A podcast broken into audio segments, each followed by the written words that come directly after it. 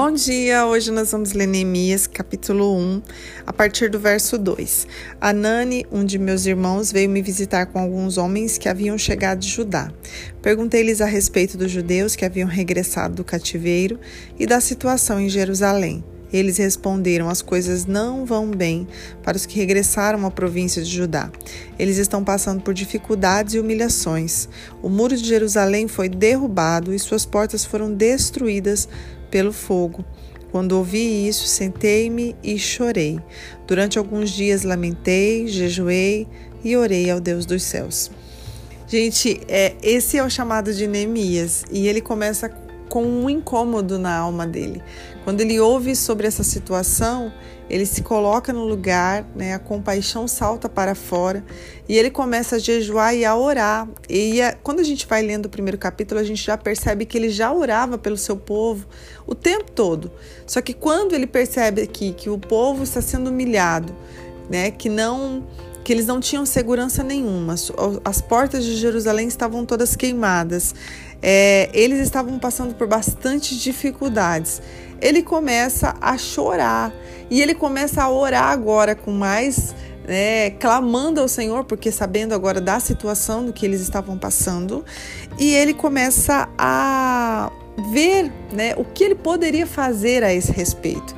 Ele não somente fica sabendo da situação, e guarda no bolso e tá tudo certo. Continua vivendo a vida dele porque ele tinha uma boa vida. O rei gostava dele, ele era o copeiro do rei e ali não estava faltando nada para ele. Mas ele agora é chamado pelo Senhor. É, todos nós, nós temos um propósito dentro de nós. E às vezes você vai olhar para a pessoa do lado e a pessoa não vai ter o mesmo coração que você em determinada situação. E talvez você fala, meu Deus, como que não está vendo? Como que não está olhando? Como que não sente nada? Como que não tem né, um pingo de, de, de, de compaixão? Mas cada um de nós foi chamado para um propósito. E aqui o que, que acontece? O Senhor estava chamando Neemias. Neemias estava com um grito na sua alma, um grito de socorro para que ele era a solução daquele problema. Então ele começa a orar ao Senhor para que o rei né, fosse favorável a ele, para que o rei concedesse a ele é, uma bênção, ou seja, ele já estava preparando o caminho. E a gente vê que um tempo depois ele está servindo o rei, o rei percebe que ele está bem triste, pergunta para ele o porquê e ele fala o que estava acontecendo com o povo dele. E é na mesma hora que ele já né, pede para o rei que o rei abra os caminhos para que ele pudesse chegar lá em segurança e também favorecesse a madeira ao qual ele iria precisar para reconstruir aqueles muros. No coração de Neemias, o propósito já tinha saltado. No coração de Neemias, você já vê que o Senhor já o havia chamado para cumprir o propósito de Neemias, que era esse: tapar as brechas, tapar os muros, né, trazer a segurança novamente para Jerusalém. E quando você vai lendo todo esse o, livro todo de Neemias, você vai vendo o quanto esse homem foi corajoso, o quanto esse homem se posicionou e ninguém arrancou ele da posição onde ele colocou, porque foi o próprio Deus quem o chamou. E é tão lindo de ver quando ele recebe esses ataques de Sambalat Tobias, chamando ele, pedindo para ele vir e ele não sai, não saía da posição que ele estava. Por quê, gente? Porque Neemias tinha convicção do que o Senhor tinha colocado no coração dele. Neemias tinha convicção que ele era a resposta sobre aquele assunto. Então, o que, que nós aprendemos com Neemias nessa, nessa manhã? Quem nos chamou? Porque às vezes nós não temos a clareza do que nós estamos fazendo. Nós estamos executando funções que às vezes o homem veio e jogou na nossa mão e a gente está executando por executar. Mas eu quero que você pense hoje nessa manhã que você precisa executar funções que o próprio Deus o chamou. Talvez você esteja em lugares que nem o Senhor quer que você esteja. Ah, mas existem lugares que nós sentimos e sabemos que foi uma promessa do Senhor, que o Senhor quem estabeleceu. Só que o que, que acontece, gente? Os sambalates e os tobias da nossa vida sempre vai aparecer. Aquelas pessoas que vão dizer que aquele lugar não serve para nós, aquelas pessoas que vão trazer talvez uma dúvida no nosso coração, incredulidade, talvez vão tentar tirar a gente do propósito, talvez vão tentar trazer ira, nos humilhar, enfim, gente, vai acontecer N situações para que nós possamos sair do lugar onde o Senhor nos chamou. Mas nós precisamos estar focado em quem nos chamou. Porque se você focar em quem te chamou, você não para. Neemias aqui tinha clareza que ele foi ali para cumprir aquele propósito. Ninguém arrancava ele.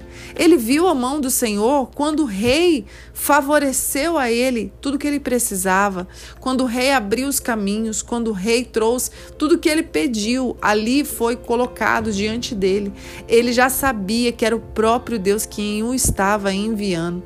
E às vezes nós também sabemos, iniciamos a nossa caminhada com tanta certeza daquilo que o Senhor nos chamou, mas ao decorrer do, do caminho, as pedradas vêm, os embates vêm, as falas, os sambalates e os tobias aparecem na nossa vida. E o que, que, que acontece? A gente fica, mas será mesmo que o Senhor nos chamou?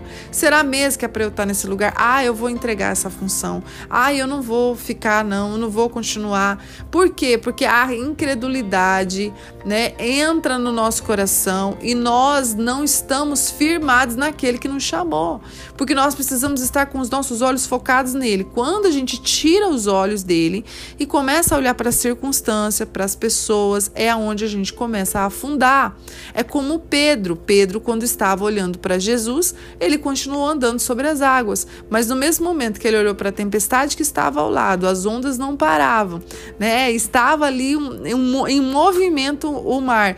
Isso trouxe medo. E aí o que acontece? Ele começa a afundar. Então eu quero que nesta manhã você traga firmemente ao teu coração quem é que te chamou. O que está diante das tuas mãos foi o Senhor quem estabeleceu, então não pare por nada. Não pare por nada. Agora, se não foi o Senhor quem te chamou e você pegou isso para agradar o homem, por favor, entre nesse lugar de posição que o Senhor te quer. Entre nesse lugar que o Senhor está te levando, porque nós precisamos entender as estações da nossa vida. O que é para a gente viver agora? Qual é o momento? O que é que o Senhor tem derramado sobre as nossas mãos? O que é que Ele quer que a gente faça naquele determinado momento? Porque precisamos cumprir um propósito para aquele que nos alistou. Você precisa agradar aquele que te alistou, aquele que te chamou. Então, que, você, que os seus olhos estejam fitados em Cristo, que você se mova segundo aquilo que Ele estabeleceu para você e que você venha cumprir todo o teu propósito, assim como Neemias, e não saia da posição que o Senhor te chamou. Que você possa ter clareza daquilo que você está vivendo neste momento, da tua fase, da tua estação e do que o Senhor tem te pedido para esse tempo. Pai, muito obrigada por essa palavra. Como ela é real na minha vida, Pai. Como ela vem de encontro ao meu coração que eu continue a te agradar. E se porventura algum caminho que eu estou trilhando que não está te agradando, por favor, abre os meus olhos para que eu possa recomeçar novamente. Mas, Pai, que o meu intuito seja em cumprir o propósito que o Senhor colocou diante das minhas mãos. Que eu não pare, que eu não me distraia, que eu não dê ouvido para Sambalate e Tobias, mas para que eu continue trabalhando para aquele que me alistou. Ah, Pai, nós te agradecemos nesta manhã e te louvamos pelo teu propósito nas nossas vidas, pelo teu propósito personalizado para cada um de nós. Muito obrigada pelo teu cuidado, pelo teu amor e pelo teu carinho. Em nome de Jesus, amém. Deus abençoe seu dia.